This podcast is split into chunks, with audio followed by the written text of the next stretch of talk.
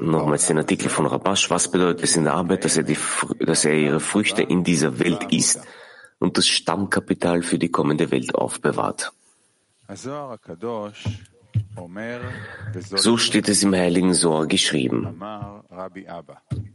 Rabbi Abba sagte, das Böse im Herzen, das an allen Organen des Körpers anhaftet, tut ihnen das an. Es gibt ein Übel, das ich unter der Sonne gesehen habe, und es lastet schwer auf den Menschen. Dieses Böse ist die Kraft des Bösen im Herzen, das die weltlichen Angelegenheiten beherrschen will und sich überhaupt nicht um die Angelegenheiten dieser Welt kümmert. Er fragt, warum ist das Herz böse? Und er antwortet, der folgende Vers belegt es, denn es steht geschrieben, einem Menschen, dem Gott Reichtum und Besitz und Ehre gegeben hat, dem mangelt es an nichts von all dem, was er begehrt. Und Gott hat ihn nicht ermächtigt, davon zu essen, denn ein fremder Mensch wird es essen.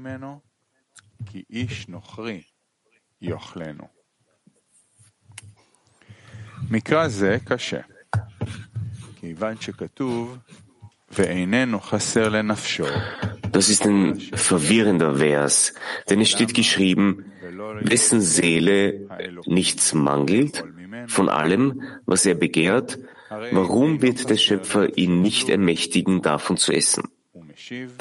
Immerhin mangelt es seiner Seele an nichts. Er antwortet, dass ein Mensch durch diese Welt wandelt und der Schöpfer ihm Reichtum gibt, damit er in der kommenden Welt damit belohnt wird und das Stammkapital seines Geldes bei ihm bleibt. Was ist ein Stammkapital? Es ist das Geld, das für immer besteht. Das ist der Grund, warum er dieses Kapital hinter sich lassen muss, und er wird dieses Kapital empfangen, nachdem er diese Welt verlassen hat. Denn dieses Kapital ist der Baum des Lebens jener Welt, die Serampin, die Serampin ist. In dieser Welt gibt es nichts davon außer den Früchten, die von dort kommen. Deshalb ist der Mensch seine Früchte, die er in dieser Welt verdient hat. Und das Kapital bleibt für ihn für die kommende Welt, um darin mit dem höheren Leben belohnt zu werden.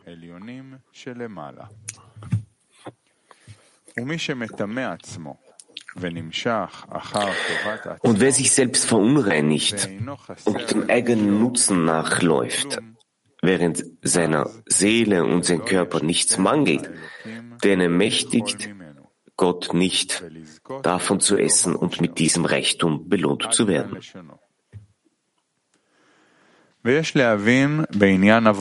Wir sollten verstehen, was es in der spirituellen Arbeit bedeutet, dass er ihre Früchte in dieser Welt isst und das Kapital für die kommende Welt aufbewahrt. Außerdem, was heißt, dem Gott Reichtum und Besitz und Ehre gegeben hat in der Arbeit. Darum steht geschrieben, Gott hat ihn nicht ermächtigt, davon zu essen, denn ein fremder Mann soll davon essen.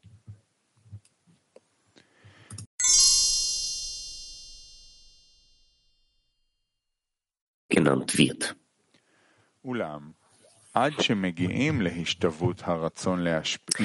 Bevor man jedoch das Verlangen zu geben bekommt, muss der Mensch mehrere Stufen durchlaufen.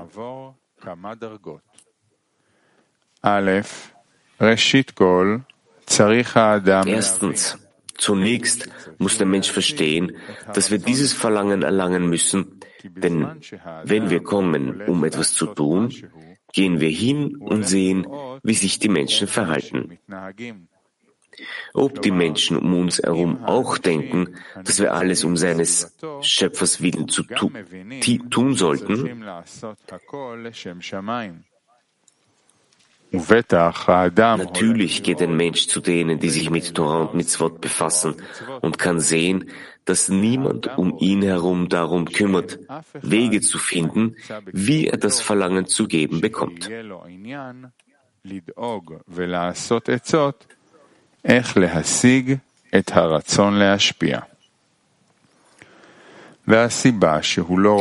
Der Grund, warum er das bei anderen nicht sehen kann, ist einfach.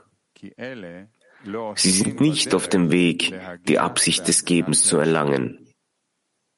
In diesem Moment kann er die Wahrheit sehen. Er, der sich mit Torah und Mitzvot befasst, um zu geben, arbeitet wahrscheinlich im Verborgenen.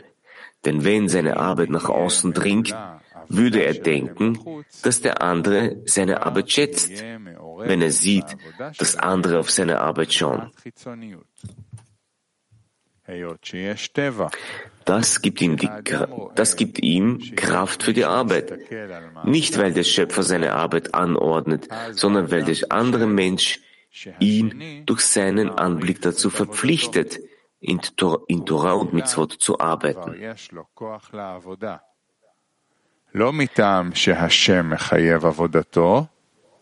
Wer also um seines Schöpfers willen arbeiten will, der verhüllt seine Arbeit vor anderen.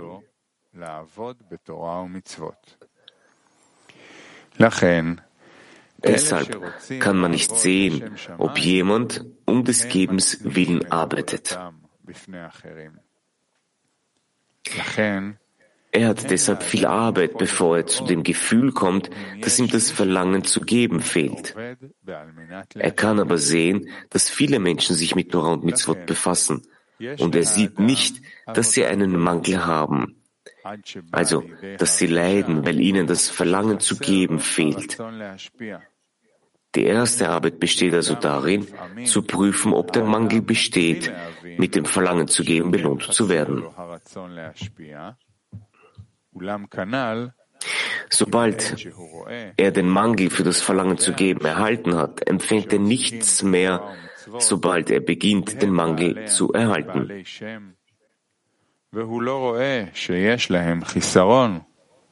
היינו שירגישו ייסורים בגלל שאין להם רצון להשפיע. נמצא שהעבודה הראשונה היא שישתדל להשיג צורך, לזכות להרצון להשפיע. ב.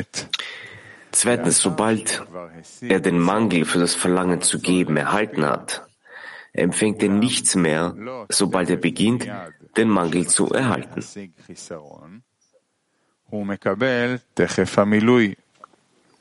Denn das Gefühl des Mangels hängt auch vom Maß des Leides ab das er empfindet, weil er das Verlangen zu geben nicht hat.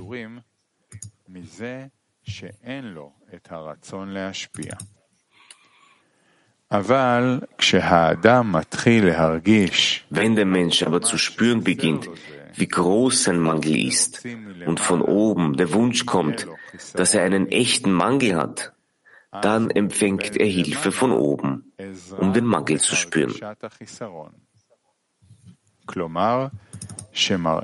Das heißt, ihm wird gezeigt, wie weit er davon entfernt ist. Das heißt, er kann sehen, wie schwierig es ist, das Verlangen zu geben, zu erhalten, was bei ihm einen großen Mangel verursacht. אולם בגלל מה אנו צריכים לחיסרון גדול? Doch warum wird ein großer Mangel gebraucht? Weil wir, wenn wir etwas un, wenn, weil, weil wir, wenn etwas unwichtig ist, nicht wissen, wie wir es bewahren können, um es nicht zu verlieren. Er bekommt die Angelegenheit also so, so lange nicht von oben, bis er einen echten Mangel hat. Denn der Mangel und die Sehnsucht machen die Sache wichtig.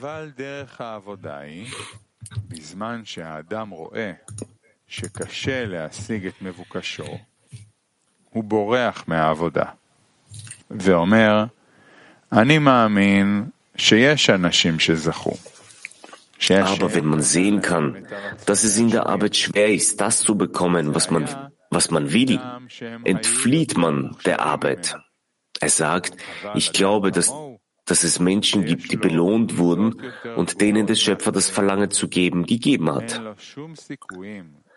Doch das lag daran, dass sie begabter waren als ich. Aber ein Mensch wie ich, mit schlechteren Eigenschaften als andere, hat keine Chance, das zu verdienen. Deshalb entflieht er dem Kampfplatz und beginnt zu arbeiten wie die Allgemeinheit. Nur diejenigen, die sagen, dass sie der Arbeit entfliehen wollen, aber nirgendwo anders hingehen können, weil sie nichts anderes befriedigt, diese Menschen entfernen sich nicht von der Arbeit.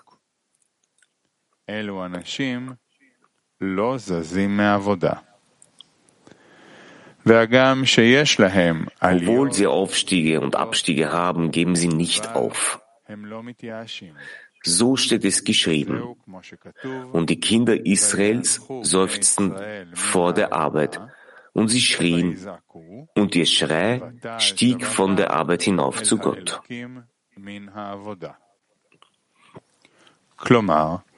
Mit anderen Worten, sie schrien in der Arbeit, denn sie kamen in der Arbeit des Schöpfers nicht voran, so dass sie arbeiten konnten, um dem Schöpfer Zufriedenheit zu geben.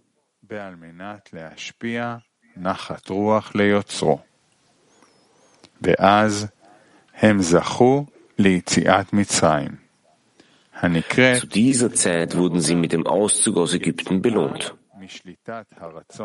In der Arbeit heißt das Entkommen aus der Herrschaft des Willens zu empfangen und Eintritt in die Arbeit des Gebens. Daraus folgt, dass der Anfang der Arbeit des Menschen darin besteht, das Himmelreich auf sich zu nehmen, was bedeutet, dass er dort, wo er sich früher einzig und alleine darum kümmerte, das Verlangen eines alten und törichten Königs zu befriedigen, was bedeutet, dass all seine Arbeit nur um sein eigenes Willen geschah, er nun einen anderen König auf sich genommen hat, der Himmelreich genannt wird.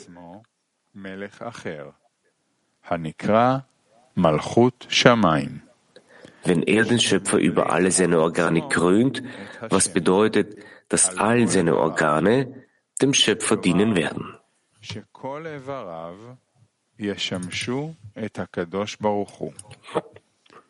וזה נקרא בעבודה יציאת מצרים. Dies wird in der Arbeit als Auszug aus Ägypten bezeichnet, als Auszug aus der Herrschaft des eigenen Nutzens und als Übernahme des Dienstes für den Schöpfer, wie geschrieben steht. Ich bin der ewige, dein Gott, der dich aus Ägypten geführt hat, um dir ein Gott zu sein.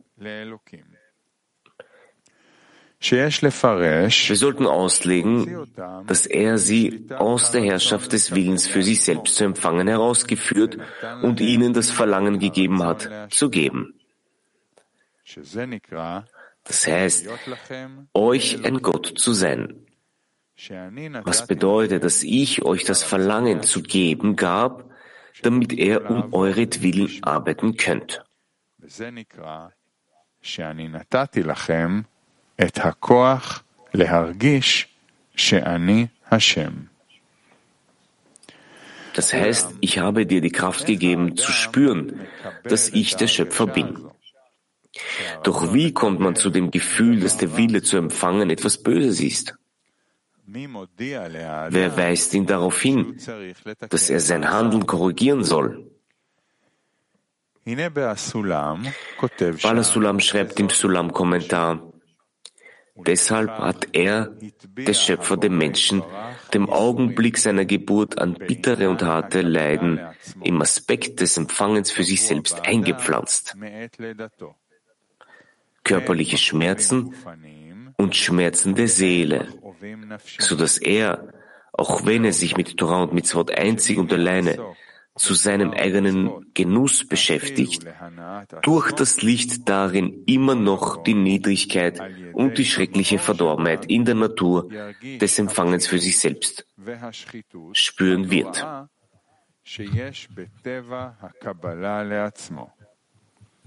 ואז ייתן אל ליבו לפרוש את עצמו מטבע הקבלה הזו, ויתמסר לגמרי לעבוד רק להשפיע נחת רוח ליוצרו.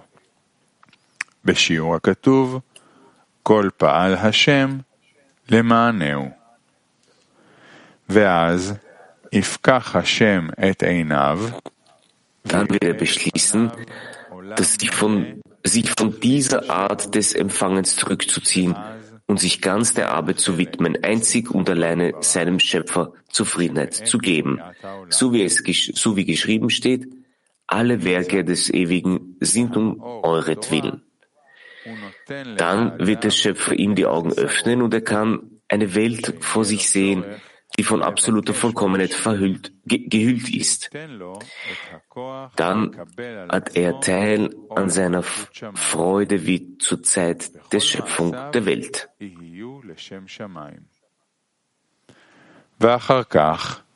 Daraus folgt, dass dieses Licht der Tora einem Menschen den Mangel gibt, so dass er das Bedürfnis haben wird, dem Schöpfer zu bitten, ihm die Kraft zu geben, die Last des Himmelsreichs auf sich zu nehmen und all, seine Hand und all sein Handeln wird um des Gebens willen sein. Danach, wenn er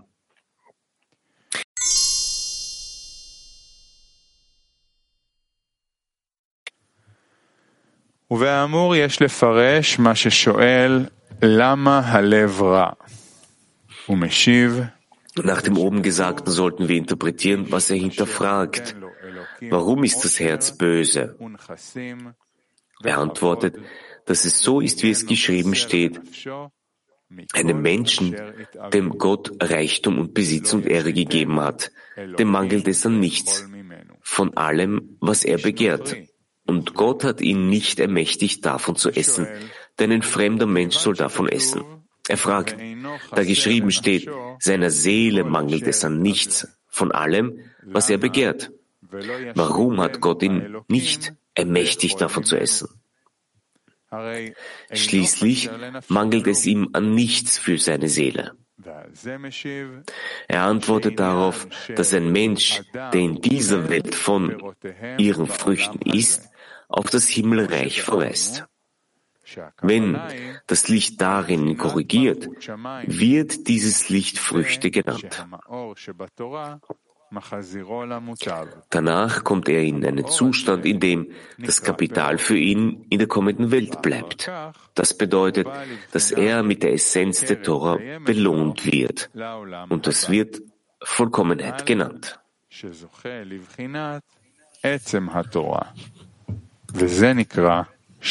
Das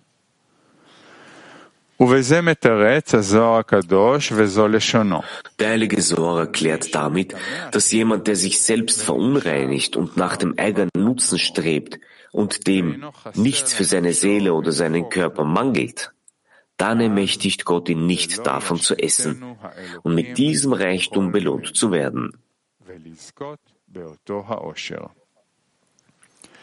Wir sollten auslegen, dass Reichtum sich auf es gibt niemanden, der arm ist, außer an Wissen bezieht. Was bedeutet, dass er mit dem Lernen der Torah und dem Wissen um alle Regeln belohnt wurde und dass er Besitz hat, was bedeutet, dass er weiß, dass er dank dem Schöpfer einen großen Besitz an Torah und Mitzvot hat. Und er hat Ehre und jeder respektiert ihn wegen der Herrlichkeit der Torah. Und doch befähigt ihn Gott nicht, davon zu essen.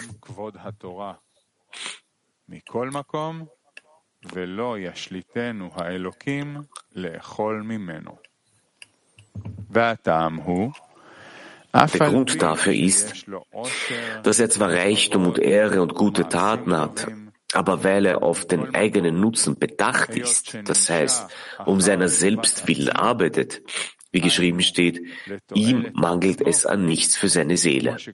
Was bedeutet, dass all seine Sorgen darauf gerichtet sind, dass es ihm nicht dass es ihm nicht an Eigennutzen mangelt, hat er natürlich nichts von der Gdusha zu essen, sondern es geht alles an die Sitra Acha.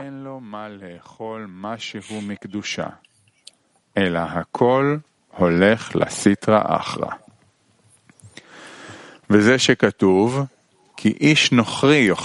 Das ist die Bedeutung dessen, was geschrieben steht. Ein fremder Mensch soll es essen. Das heißt, die Klippot nahmen alles, denn all seine Arbeit war für den Willen zu empfangen, der die Herrschaft der Klippot ist. Daraus folgt, dass, dass der ganze Reichtum, als er glaubte, Wissen über die Torah zu haben, und die Besitztümer, die der Besitz von Torah und Mitzvot sind, all in die Zuständigkeit der Klippot fallen. So werden wir verstehen, was er fragt, warum ist das Herz böse? Wir sollten auslegen, was das Böse ist, dass in meinem Willen zu empfangen existiert. Er antwortet dazu, der folgende Vers beweist es, denn es steht geschrieben, ein Mensch, dem Gott und Reichtum und Besitz gegeben hat. Das heißt, obwohl der Schöpfer ihn viele Dinge in Kedusha tun ließ, ging das alles in eine andere Herrschaft über, da es nur zum eigenen Nutzen war. Das ist die Bedeutung der Worte, denn ein fremder Mensch soll es essen, womit die Klibot gemeint sind, da er für sie und nicht für die Gdusha gearbeitet hat. Wir müssen jedoch wissen, dass, wenn jemand sein Handeln korrigiert, er alles aus den Klipot heraushöhlt, herausholt und alles zur Gdusha zurückkehrt, wie geschrieben steht, er hat Reichtümer verschlungen und wird sie ausspucken.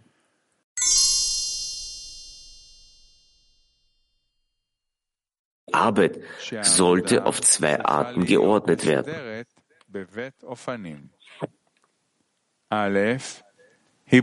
Erstens, es ist die Art, es ist in der Art des Himmelreichs, zu der Zeit entsteht der Trieb, sich aus der Herrschaft der Eigenliebe zu lösen und auf sich zu nehmen, dass all seine Handlungen um des Gebens willen sein werden. Zu dieser Zeit nimmt er durch die Kriege Beute, nimmt er durch die Kriege Beute auf. Das heißt, er nimmt die Krä Kräfte des Willens zu empfangen und ersetzt sie durch das Verlangen zu geben. Das heißt, er unterwirft sie durch den Krieg. Und der Wille zu empfangen muss alles nach seinem Willen tun, was bedeutet, dass all sein Handeln nur um des Gebens willen geschieht.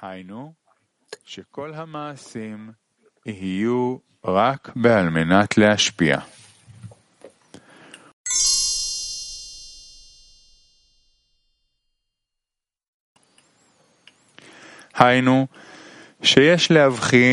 mit anderen Worten, wir sollten zweierlei Aspekte in der Tora erkennen. Erstens, das Licht in ihm, in ihr korrigiert ihn. Daraus lässt sich eine Unterscheidung der Früchte für Malchut ausbreiten.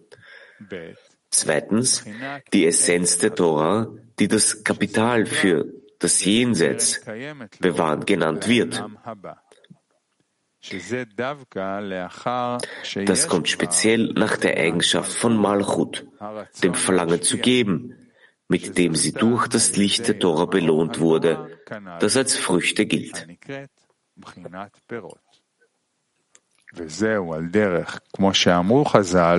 Es ist, wie unsere Weisen sagten, dass die Hand Tfilin vor dem Kopf Tfilin kommen. Denn die Hand Philin, so sagte der heilige Sohr, wird als Malchut, die schwächere Hand bezeichnet, dass sie der Stärkung bedarf.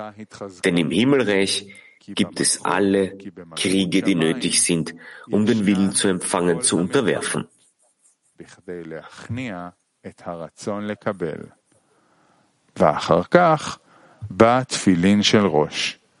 Danach kommt der Kopftfilin, der als die Torah gilt.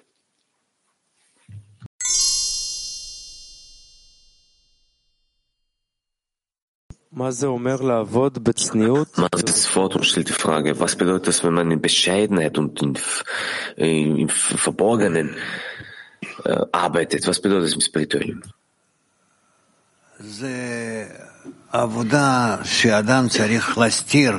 Das ist eine Arbeit, die der Mensch verbergen muss. Er muss seine Wünsche verbergen, seine Absichten, seine Ziele.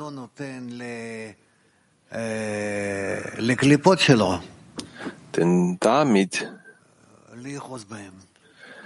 lässt er seine Klipot, lässt er nicht zu, dass seine Klipot daran festhalten. Petachtikwa 31 stellt man die Frage, wie kann ich sicher gehen, dass die Arbeit zum Nutzen des Schöpfers ist, nicht des Eigennutzens?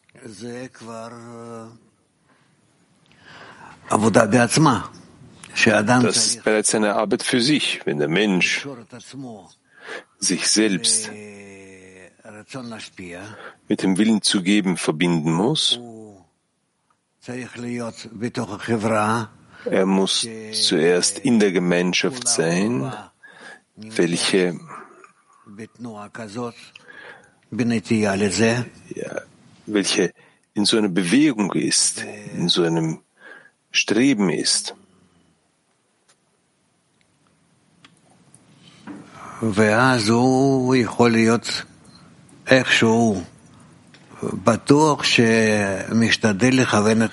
Und dann kann er sich sicher sein, dass er äh,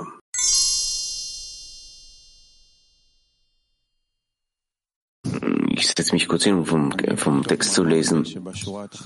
So vom Artikel verstehe ich, dass man im Endeffekt zum, zum Mangel für das Geben gelangen soll. Ich weiß nicht, wie ich das, wie man das wirklich machen, macht. Und deswegen stelle ich die Frage. Er schreibt erstens, dass der Mensch sich in so einer Umgebung befinden muss, mit, unter Menschen, die das Verlangen zu geben erlangen möchten. Und dann schreibt er,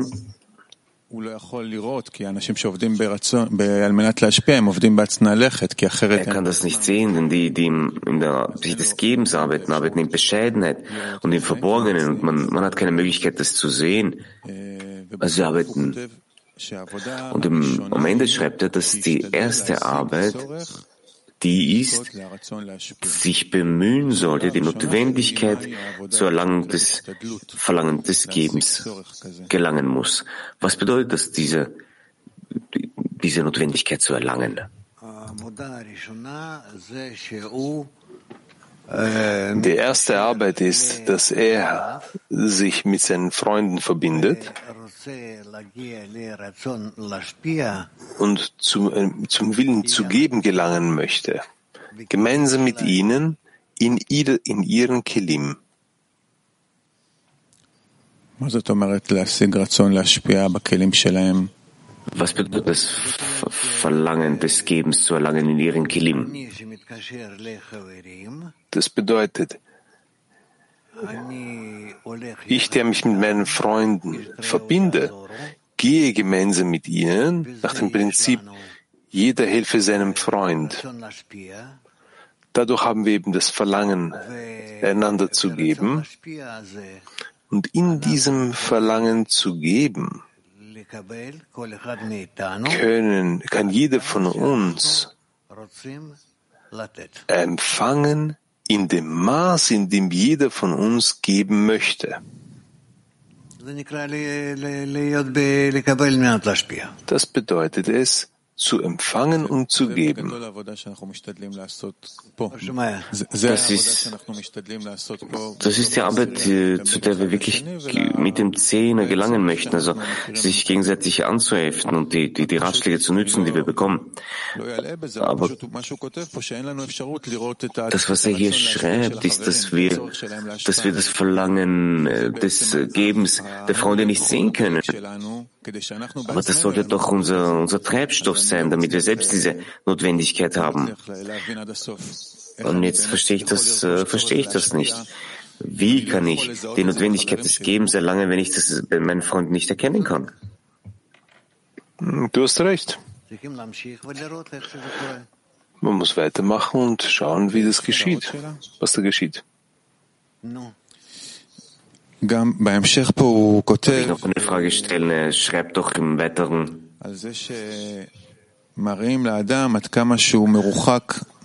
dass man dem Menschen zeigt, wie sehr er entfernt ist von der Notwendigkeit des Gebens.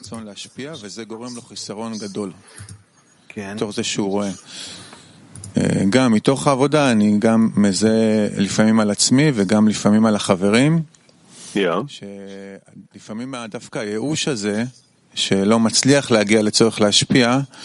Und diese Enttäuschung, dass er nicht zur Notwendigkeit des äh, Verlangen des Gebens gelangen kann, gibt ihm nicht die Möglichkeit, diesen Mangel zu erwerben, sondern es gibt ihm eine andere Füllung. Also die Enttäuschung, dass er nicht zu, dieser, zu dieser Notwendigkeit gelangt, so wie Rabbas schreibt, äh, flieht er sozusagen von der Arbeit. Er kommt damit nicht zurecht und äh, das ist wirklich schwierig für ihn. Ja, und? Und ich stelle die Frage, wie kann er von dieser Schwierigkeit, von dieser Schwere eine Notwendigkeit erlangen und keinen Ausbruch oder kein Fliehen? Er hat, er hat sonst nirgendwo hinzufliehen, wo, wo er gehen kann. Wohin sollte er denn fliehen? Er flieht zu den Gedanken der, der Absicht des Empfangens. Aber das ist doch keine Lösung. Das ist keine Lösung. Was soll er? Bitte so werden wir alle? Es kann sein, dass er sich hier mit es kann, es kann, es könnte natürlich sein, dass er sich hier mit irgendeiner Wolke bedeckt und, und so weitermacht, solange sein Körper lebt.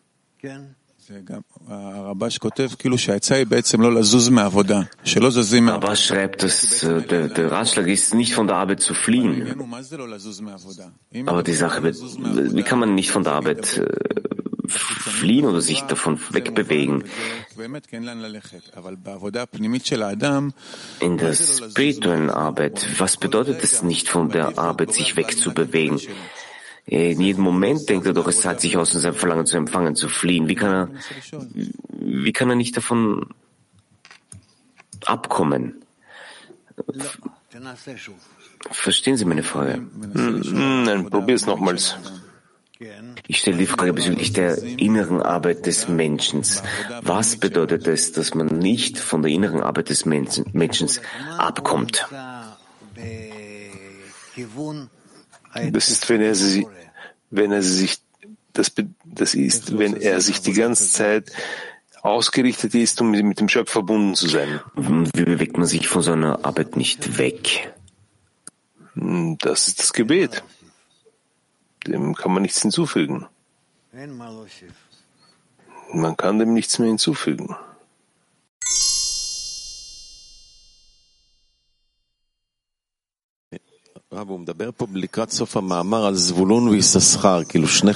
Rav schreibt am Ende des Artikels über Zevulun und Issachar, über zwei Menschen. Der eine geht zum Krieg und geht in den Krieg hinaus und der andere studiert die Tora.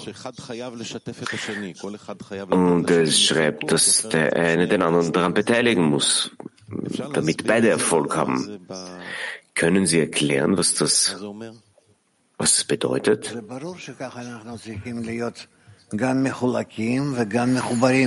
Es ist klar, dass wir so, so, sowohl unterteilt als auch miteinander verbunden sein müssen und, die, und dass das auch in jedem Einzelnen von uns so zu sein hat. Was bedeutet das im Menschen, ein Teil, der, der, der kämpft und der andere, der das Licht heranzieht? Jener Teil, der kämpft, stellt fest, dass er Kräfte hat, um dagegen anzukämpfen, gegen den Willen zu empfangen, anzukämpfen. Und jener Teil, der das Licht hat, fühlt, dass er Kraft hat. Eine, eine sehr, eine, eine Kraft, die qualitativ starke Kraft und quantitativ starke Kraft. Wenn das über die Äußerlichkeit gesprochen wird, dann ist es klar. Aber im Menschen sind das unterschiedliche Zeiten äh, in der Arbeit? Ja, für Gewöhnlichkeit offenbart sich das in unterschiedlichen Zeiten. Was ist dann die Zeit des Krieges und des Heranziehens des Lichtes? Ein ganzer Prozess, den er uns hier erklärt hat.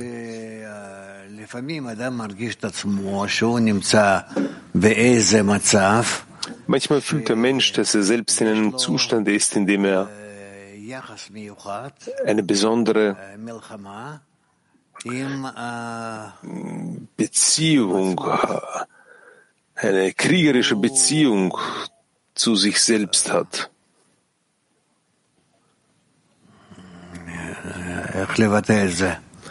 Wo er, wie soll ich das ausdrücken, sagt Rav.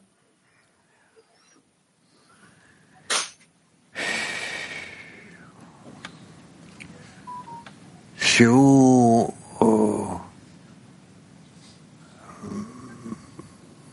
אני לא יודע איך להגיד. Wenn er, ich weiß nicht, wie ich das sagen soll. זה משהו ברח לי. Mir ist es entflohen. טוב, כן.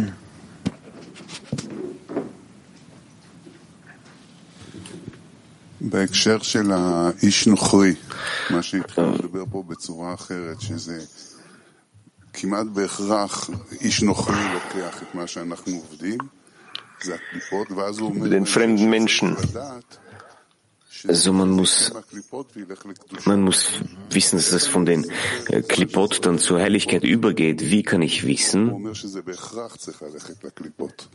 Äh, er schreibt, dass das notwendig ist, zu den Klipot überzugehen und dann gehen sie zur Heiligkeit über. Wie kann der Mensch wissen, dass das ähm, zur Heiligkeit dann übergeht? Dass ich nicht darauf verzichte und vom, vom System fliehe. Wir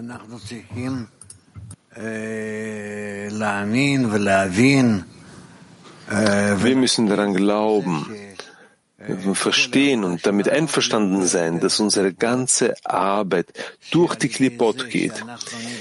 Denn indem wir in die Klipot versinken oder eintauchen, können wir sie danach auch korrigieren durch. Hat das was mit dem Krieg äh, äh, von Zevulon und Issachar zu tun? Hm. Ja, das sind zwei Herangehensweisen.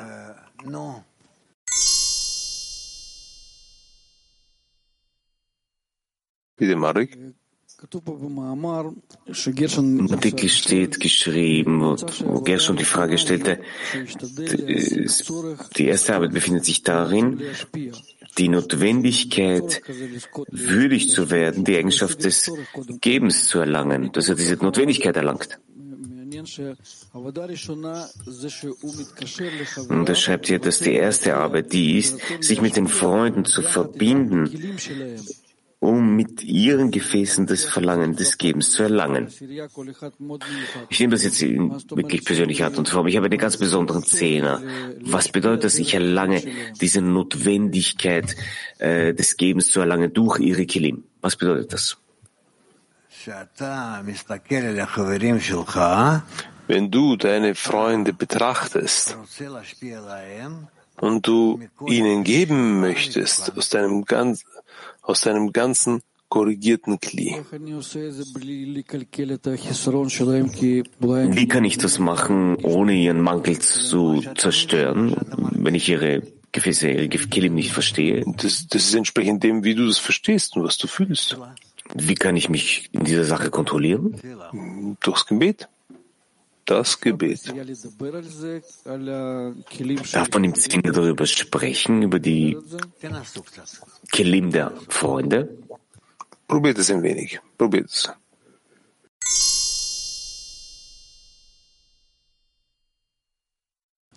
Das Gefühl des Glis ist das entsprechende Notwendigkeit des, äh, des des Menschen. Sagen wir zum Beispiel, ich finde mich in der, zum Mittag, dass ich nicht an die Gruppe denke und Du kommst in den Morgenunterricht und, und, und in den Mittagsunterricht und siehst die Freunde vor dir und du hast eine große Begeisterung, weil die Freunde vor dir sind. Das gibt eine Kraft für den ganzen Tag.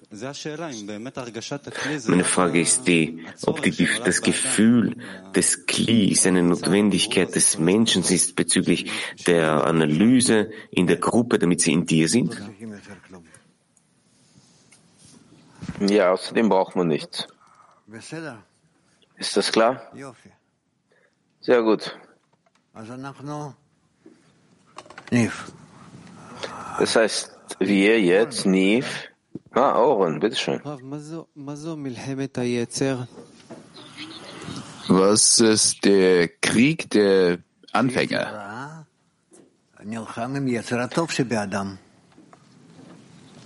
Wenn der böse Trieb kämpft mit dem guten Trieb im Menschen. Und wie kann man in diesem Krieg äh, gewinnen? Mithilfe dessen, dass wir streben zum, zur höheren Wurzel. Und weil diese vollkommen mit dem guten Trieb verbunden ist, dann der gute Trieb, der verliert die Verbindung mit der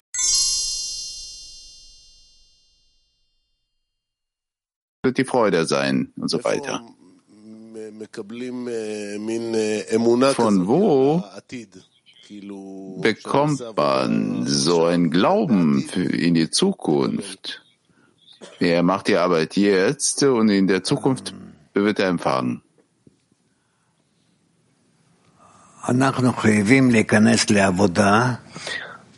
Wir sind verpflichtet, in diese Arbeit einzutreten und uns zu bemühen, in dieser sich zu befinden. וכך להמשיך.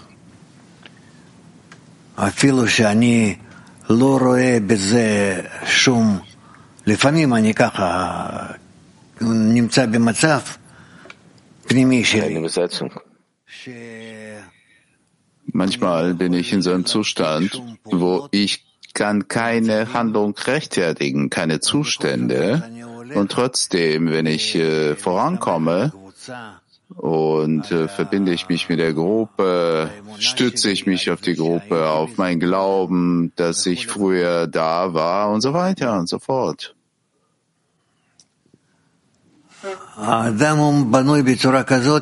Der Mensch ist so aufgebaut, dass er trotzdem befindet sich zwischen den Welten. Er ist verpflichtet, sich mit der höheren Welt zu verbinden nicht zu vergessen über die untere Welt und er ist verpflichtet, diese untere Welt mit sich zu führen, bis er sich erhebt in die höhere Welt. Weitere Fragen? Ja, Shlomo? Guten Morgen, Raf. Das Gefühl oder die Empfindung des Auszuges aus aus Ägypten, ist es eine individuelle Empfindung oder der Gruppe. Auszug aus Ägypten? Ich weiß es nicht. Ich sehe das wie ein individueller Auszug, individueller Ausgang. Wie bereitet der Menschen sich das vor, wenn es individuell ist? Wie bestimmt der Mensch diesen Zustand des Auszuges aus Ägypten, wenn das individuell ist? Er verbindet sich mit der Gruppe. Er befindet sich zu, zusammen mit den Freunden, die sprechen miteinander und verbinden sich. Die sehen, inwieweit die all diese Zustände über die ihnen diese Geschichte des Austritts aus Ägypten beschreibt. Und so schreiten die zusammen voran. Hier schreibt er der Seite so und so in der zweiten Spalte. Nur die Menschen, die von der Arbeit fliehen wollen, aber sie haben nirgendwo zu gehen. Er spricht bereits über die Gruppe, ja? Weil, Niv, äh, kannst du es bitte durchlesen? Ich sehe es schwer. weil sie von nichts Genuss oder Zufriedenheit bekommen können, solche Menschen äh, gehen nicht von der Arbeit. Und obwohl sie Aufstiege und Abstiege haben, aber sie verzweifeln nicht. Und das ist so, wie er schreibt, die Söhne Israels äh, stöhnten vor der Arbeit und schrien hoch, und deren Aufschrei kam zum Schöpfer von der Arbeit. Ja. Deshalb fragte ich am Anfang, es gibt eine individuelle Empfindung in dem Mensch äh, beim Auszug aus Ägypten oder es gibt noch keine Kraft, ausreichende Kraft, dass die Menschen das zusammentun würden, zu so einem Zustand des äh, Auszuges zu kommen. Gibt es so eine individuelle Empfindung oder ist es eine gruppenweite Empfindung? Individuelle Empfindung gibt es natürlich und eine Gruppenfindung hängt davon, welche Gruppe. Also im Zehner hat man die Möglichkeit, sich zu verbinden oder zusammen rauszukommen?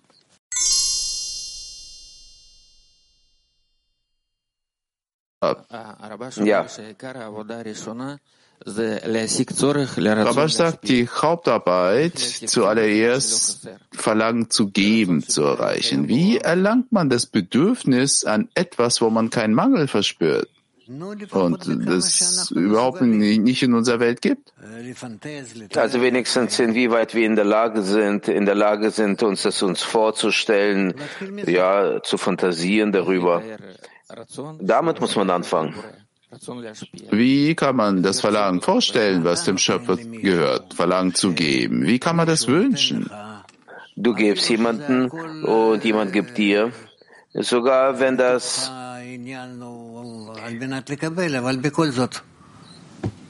wenn das alles um zu empfangen ist. Aber nichtsdestotrotz, versuch darüber nachzudenken und äh, du wirst sehen, inwieweit es darin eine Kraft, eine bestimmte Kraft vorhanden ist, die dir helfen wird, zu wünschen, im Geben zu sein. In so einem Geben,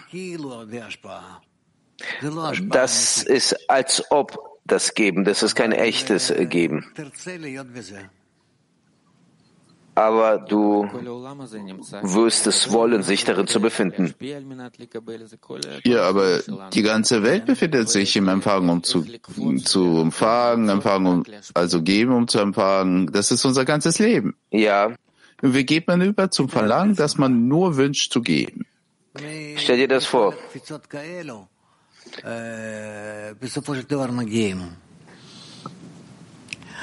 Von all diesen Sp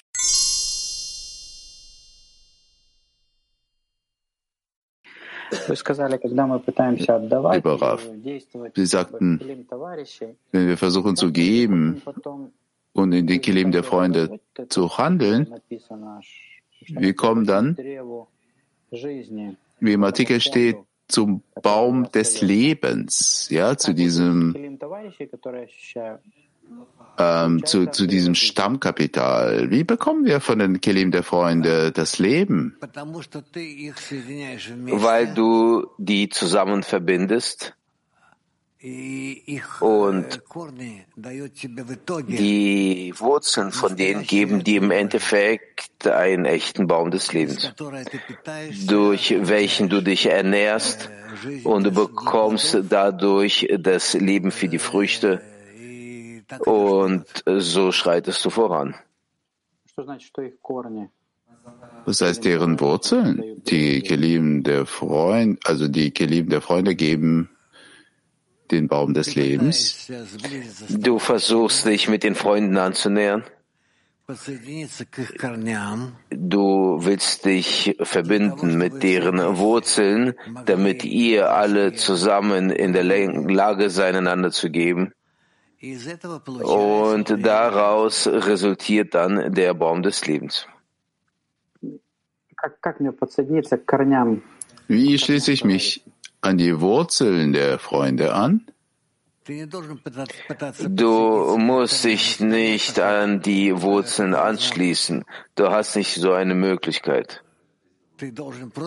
Du musst einfach versuchen, sich mit ihnen zu verbinden.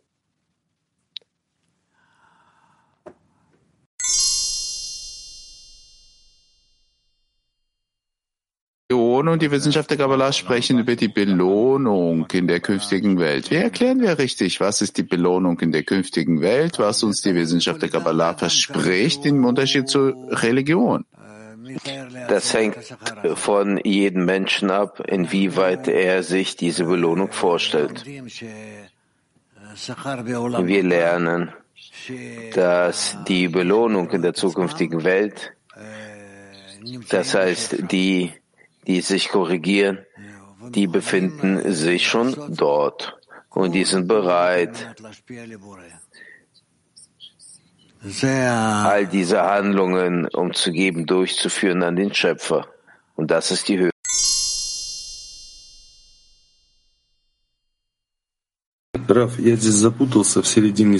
Vielen Dank, Lehrer. Ich bin hier verwirrt. Er sagt, man, es gibt keinen Mangel der Seele, das Licht bringt ihn zurück. Es ist nicht klar. Zu Vollkommenheit zu streben, das bedeutet, dass trotzdem alles in die Klippot geht oder armselig zu sein. Man kann ja nicht hungrig sein, wenn alles da ist. Du musst dazu streben, nichts zu wünschen, außer das Nötigste, was man dir geben wird, dass das Verlangen zum Empfangen nicht von dir kommt zur Füllung, sondern von der höheren Stufe, die dich füllen wird. Um,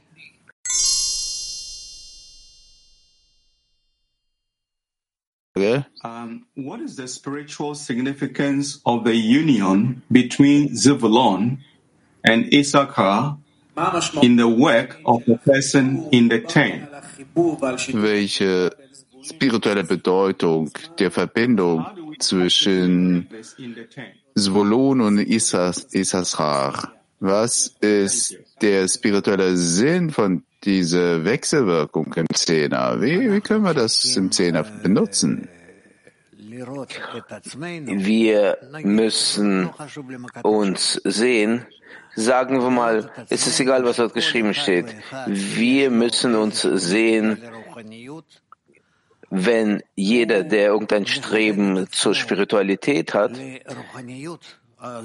er richtet sich aus zur Spiritualität, um zu geben an alle, jedem zu helfen, sich mit jedem zu verbinden, egal auf welche Art und Weise, egal von welcher Seite er kommt. Das ist alles. Das ist das, was wir nicht vergessen dürfen.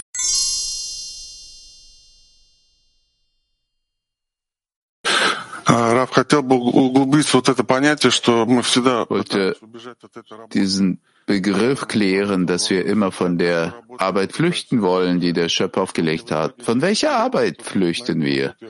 Dass ich am letzten Endes äh, nicht weglaufen kann, dass ich diese Arbeit einverstanden bin. Die Arbeit bezüglich der Verbindung mit den anderen, mit den Freunden, mit all denen, die sich außerhalb der äußeren Welt sich befinden. Ich bin verbunden mit denen, will denen alles gewährleisten, was denen fehlt für den Aufstieg. Diese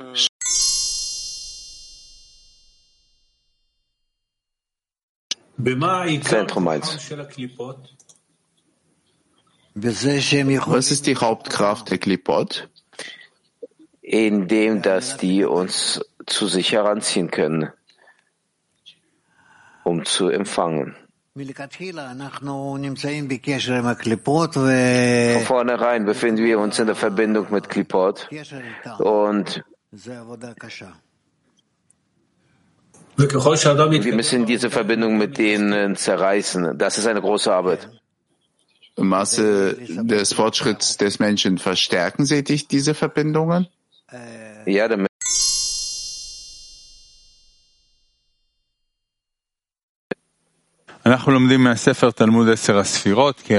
Wir lernen Talmud 10 Sefirot, Band 2, Teil 7,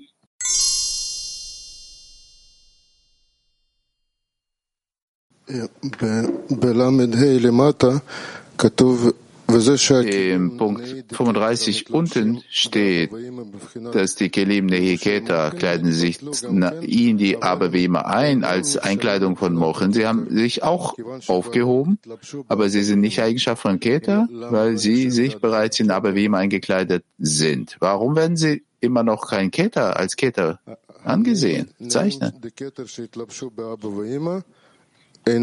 Nochmal, Nehi von Keta, eingekleidet in in aber wie immer werden nicht als Keter gezeichnet, bezeichnet. Weil die zur Stufe angehören, aber wie immer. Aber was heißt gehören zu aber wie immer? Ist das Keter und aber wie immer, aber kleiden sich ineinander ein? Ja, aber Sivuk hat den einen neuen Platz gegeben in aber wie immer. Ist das so ein Gesetz im Spirituellen, wenn der Höhere sich in den Unteren einkleidet? Das, was sich einkleidet, gehört ihm nicht mehr? Ich weiß nicht, ob das ein Gesetz ist. Wo gibt es noch sowas Geschriebenes? Aber das ist so. Also er verliert dann seine Nehi? Er übergibt dem Unteren die Sorge über seine Nehi. Zu 100 Prozent übergibt, ja? Ich weiß nicht, du willst die ganze Zeit, dass ich dir noch etwas sage. Ich versuche zu verstehen, wie bleibt ein Barzuf ohne einen Teil von sich selbst mehr zu weil haben? Mit, weil mit Hilfe dessen er nachher aufsteigen kann. Er steigt, äh,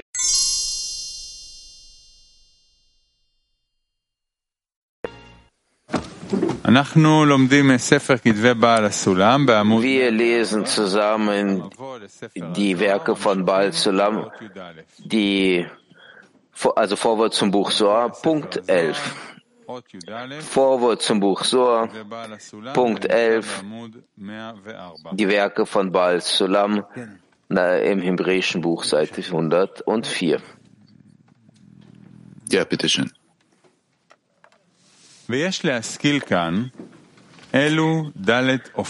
Betrachten wir, dass die vier Kategorien darstellen, die oben in der ersten Begrenzung angeführt wurden. Die da wären Materie, zweitens Form eingekleidet in die Materie, drittens abstrakte Form und viertens Wesen.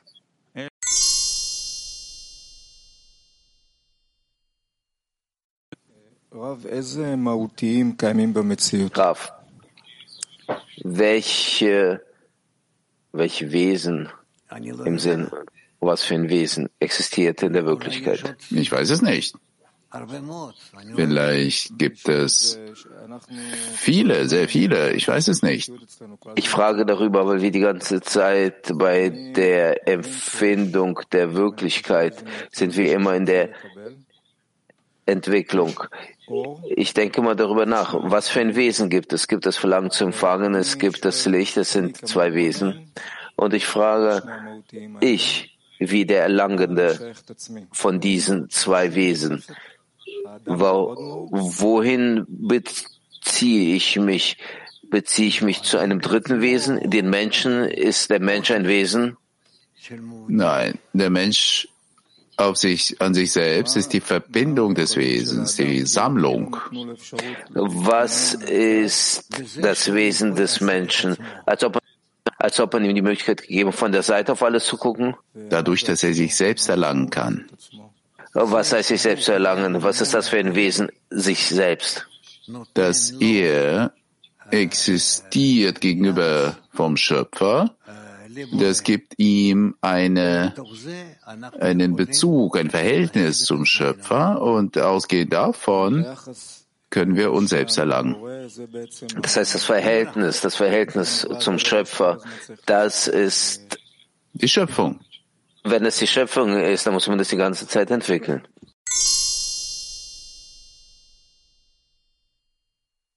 Gilad. Rav, was ist die abstrakte Form in unserer Arbeit und warum ist er da so vorsichtig? Warum ist er dagegen? Weil du dich da nicht äh, festhalten kannst. Du kannst äh, sicher dich an die festhalten. Du nimmst ein Buch und äh, dort steht es geschrieben, was, was ist, äh, wenn der Mensch ein Held oder Lügner oder egal wer ist, dann gehst du zu jemandem anderen, möchtest du auf ihn einkleiden, dieses Teil, und was kommt raus, dass, dass du eine abstrakte Form nimmst und kleidest auch für lebendige Menschen ein. Vielleicht kehren wir dazu zurück, was die Materie und was die Form ist, eingekleidet in die Materie?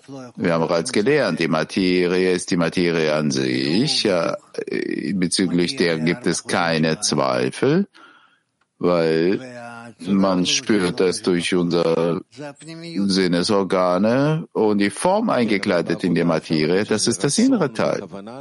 Aber in der Arbeit kann man doch sagen, dass, dass die Verlangen sind und die Absicht auf die Verlangen, was ist das in unserem Bezug auf die Wirklichkeit? Wir gucken, wir sprechen noch nicht über irgendein Material oder so, über irgendeine Materie, oder? Du fragst, äh, über welche Stufe? Über unsere Arbeit.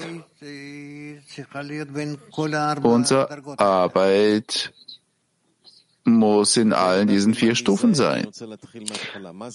Damit wir wissen, von was wir vorsichtig sein müssen. Was ist die Materie in unserer Arbeit? Was ist die Form eingekleidet in die Materie? Materie ist die Materie, ist wie Holz, Stein, Eisen, egal und die Form eingekleidet in die Materie? Das ist eine Form, die überhaupt nicht zur Materie gehört. Du kannst sie im Computer zeichnen oder durch deine Einbildung und daher diese Form weitergeben. Wie sagt man? Ja, wie daraus als Materie erschaffen. Also aus äh, äh, was die Materie ist, was die Form eigentlich die Materie ist, das wissen wir. Und äh, man muss vorsichtig sein und man muss äh, das verstehen und seine Schlussfolgerung diesbezüglich machen. Ja. Äh, von was soll man hier vorsichtig sein? Wo sind die Grenzen? Äh, vor was, vor was soll man vorsichtig sein? Das ist keine Grenze. Das ist keine Grenze der Materie und der Form eingekleidet in die Materie, sondern wenn wir lernen, die Form eingekleidet in die Materie, damit wir nicht von der Wirklichkeit weglaufen würden. Wie sagt man? Ich bin schon ermüdet dass die Form eingekleidet in die Materie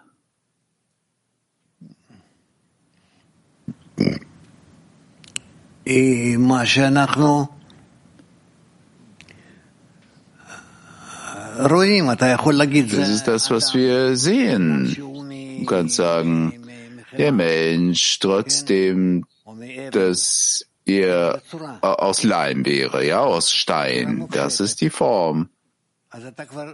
Ja, die Form, eine abstrakte. Du sprichst nicht über etwas, was äh, gibt, sondern was in deiner Einbildung existiert.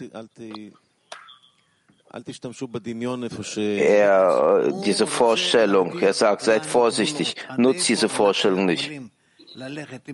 Er möchte uns diese Grenzen definieren, äh, bis zu welchem Ausmaß können wir mit unseren Sinnesorganen vorankommen und der Einbildung und dort, wo wir es nicht mehr können. Das ist alles.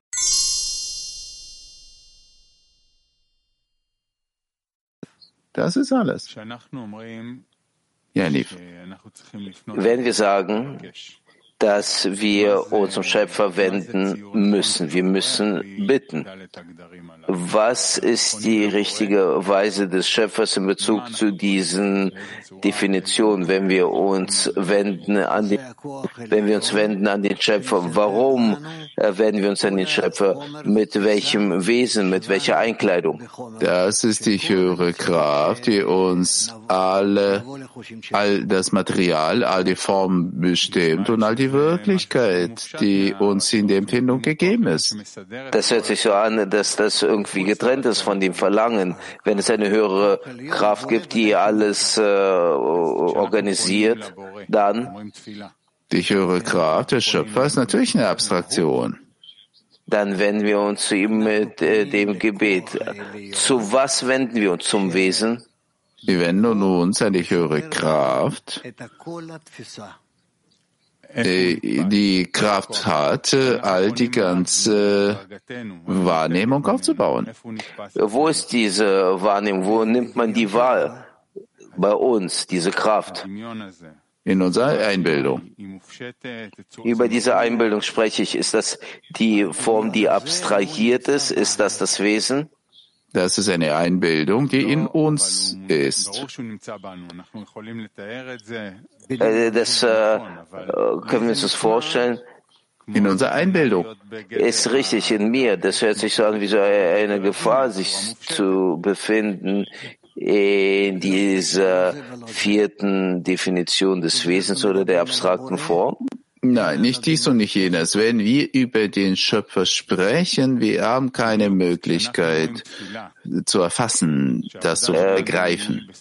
Genauso ist es. Wenn wir uns wenden mit dem Gebet, dann unsere Arbeit, die äh, wird doch gefolgert, äh, folgt äh, zum Gebet, äh, zu bitten. Wir wenden uns an irgendeine höhere Kraft. An welche? die sich nicht in unserer Einbildung befindet. Wahrnehmung. Das heißt, das heißt, sie ist abstrahiert, ja? Ja. Deswegen, warum gehen wir dann nicht über zu der dritten oder vierten Kategorie, sondern die Vorsicht, äh, die, die vierte, dass man äh, nicht, wenn wir beten, dann befassen wir uns auch mit diesen Kategorien. Der Schöpfer befindet sich außerhalb dieser Begrenzungen. Warum heißt es, dass wir diese Kategorien 3 und 4 umgehen? Ich verstehe dich nicht. Die, diese Begrenzungen 3 und 4, was sind die? Wesen und die abstrakte Form. Ja, ich kann nicht äh, das Wesen begreifen, nicht die abstrakte Form. Ich bin dazu fähig zu verstehen, wie die Schöpfung, wie eine Schöpfung nur die Form, die eingekleidet ist. Das heißt der Schöpfer, wenn man den erlangt, Boore, kommen Sie, wenn er sich in mich einkleidet, in meine Eigenschaft des Gebens einkleidet, die in mir vorhanden ist, ja? Oh. Bevor er sich in mich einkleidet, wenn wir sagen das Gebet.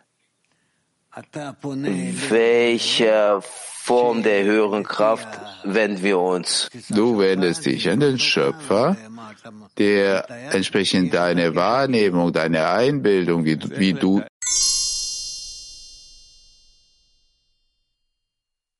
Einbildung, wie, wie du dir vorstellst, du hast eine Verbindung zu ihm.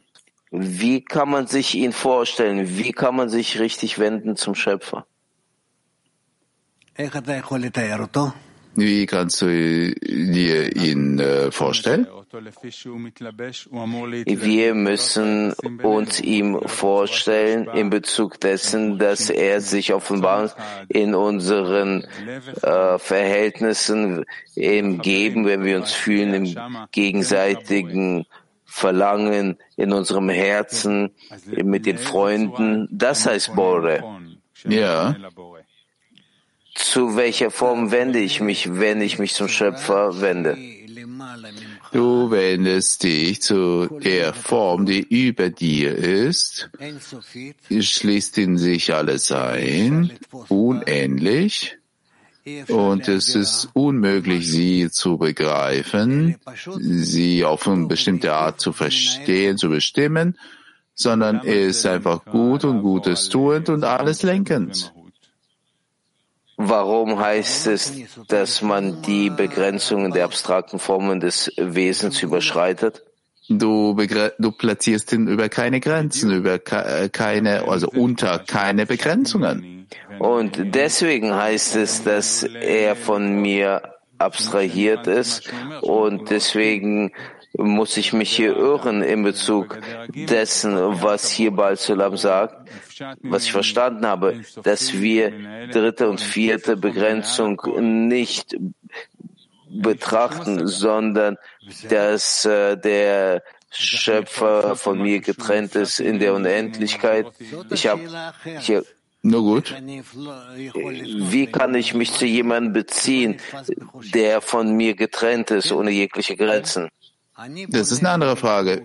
Wie kann ich mich an etwas wenden, was ich nicht in den Sinnesorganen wahrnehme? Ja.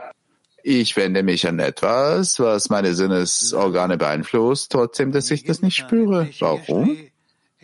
Ich sage, weil ich habe den Glauben der Weisen. Den Glauben der Weisen. Die das schon erlangt haben. Sie haben bereits erlangt oder nicht erlangt.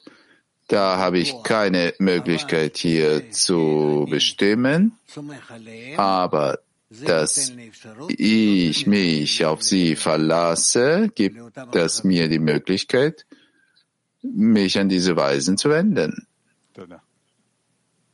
Danke. Das ist eine Sache, die ziemlich, ziemlich äh,